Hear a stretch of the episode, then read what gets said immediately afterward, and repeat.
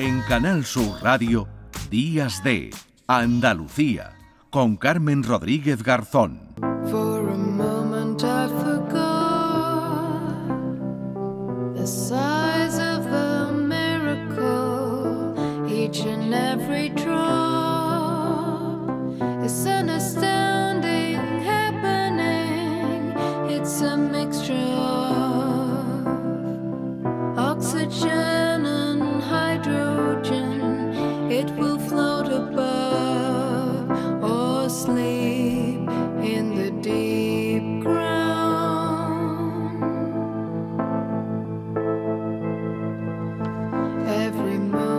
Nos hablaba Primi Pascual eh, Fernández de bueno, pues cada ciudad que tiene sus características, ¿verdad? Y antes hacías alusión a ese estudio de la OCU que había comparado los precios en varias ciudades españolas con diferencias importantes, ¿no? Aquí también en- entre, entre ciudades de nuestra comunidad.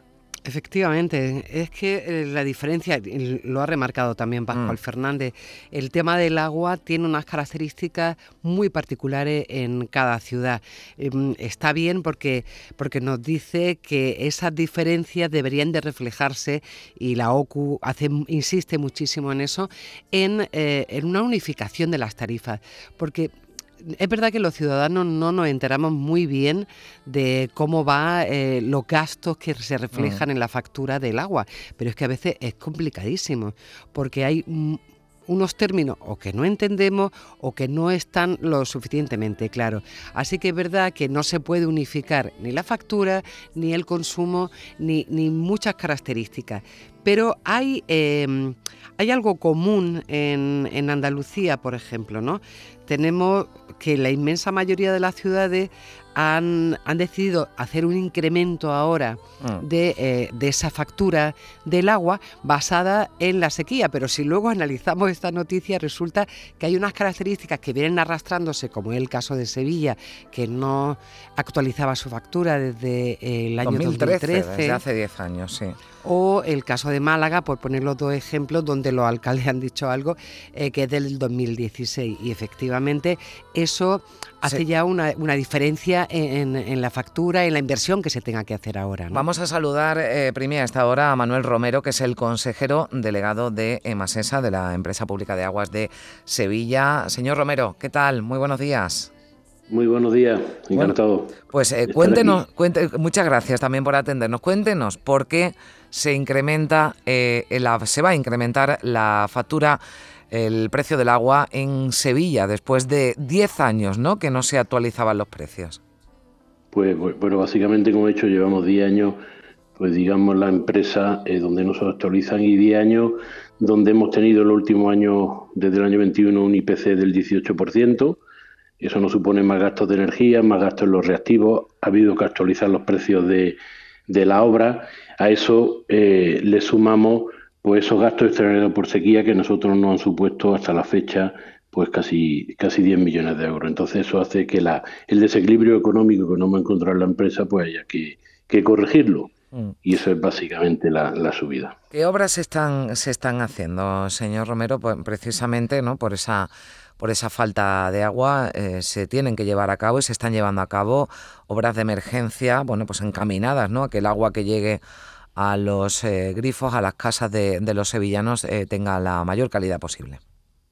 Sí, principalmente estamos llevando a través de la Confederación del Guadalquivir una serie de obras de, de emergencia, de toma, de mejora de las tomas en el río, en el río Guadalquivir. Estamos planteando hacer una planta de ozono, porque el agua al venir de los embalses, que es más escasa, viene más, más cargada de materia orgánica y necesitamos ese sistema que es más efectivo y da más, más garantía.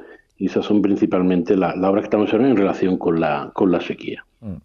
En general, lo- los sevillanos han ahorrado agua. Ha habido campañas que todavía siguen de concienciación del uso del agua por parte de Masesa, pero esto también se ha traducido, claro, si se ahorra agua, la factura ¿no? de, cada, de cada hogar también desciende. Entiendo que también eso justifica la, la subida anunciada.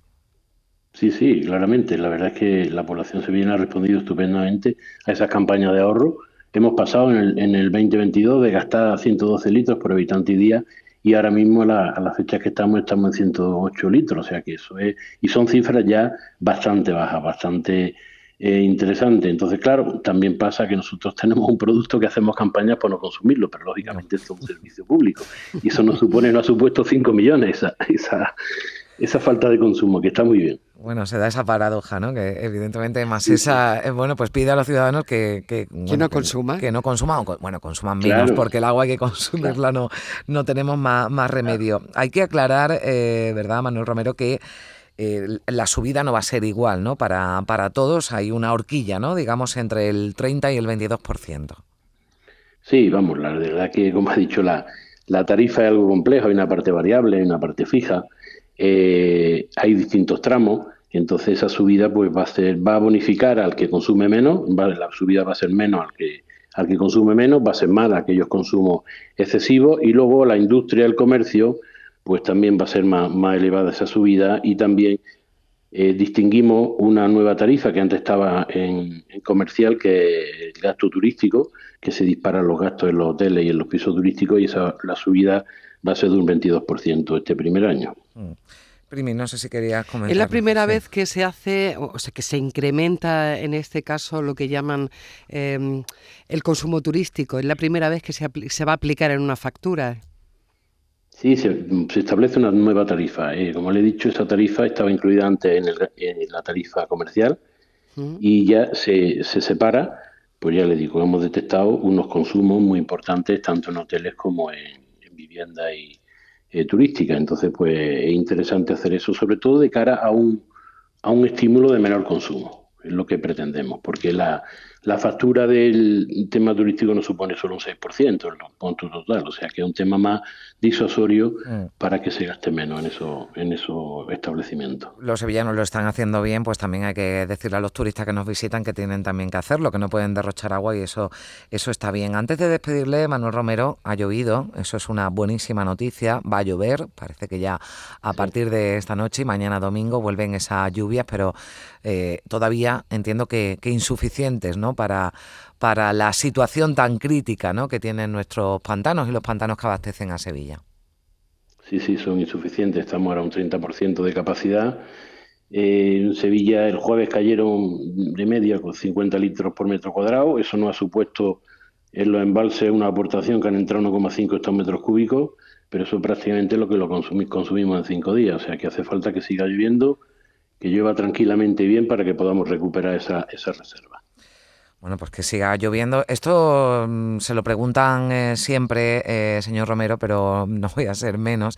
Eh, ¿Hay consumo garantizado? ¿Para cuánto tiempo? ¿No se contemplan de momento cortes en el suministro para los sevillanos?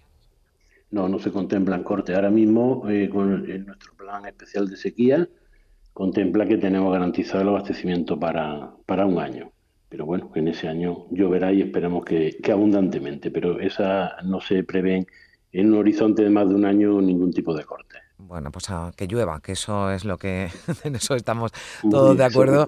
Que llueva, que falta, que falta. Hace Manuel Romero, consejero delegado de, de Masesa. Muchísimas gracias por estar con nosotros. Que tenga un buen día. Muchísimas gracias a vosotros. Gracias. Primi, eh, nos eh, hablamos después. Hablamos de agua, pasamos a...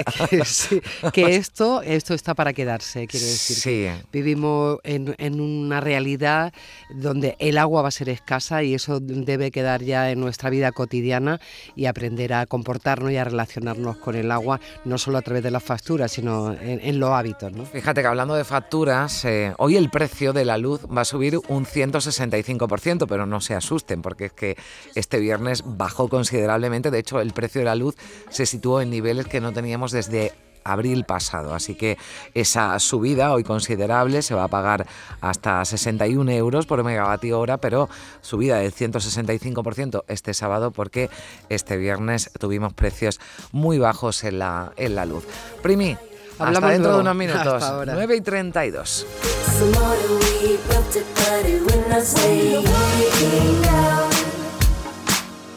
Once the water came down, now it goes. Dip in dripping, wash our hands of what we thought would stand to any flood or fight. Seems as if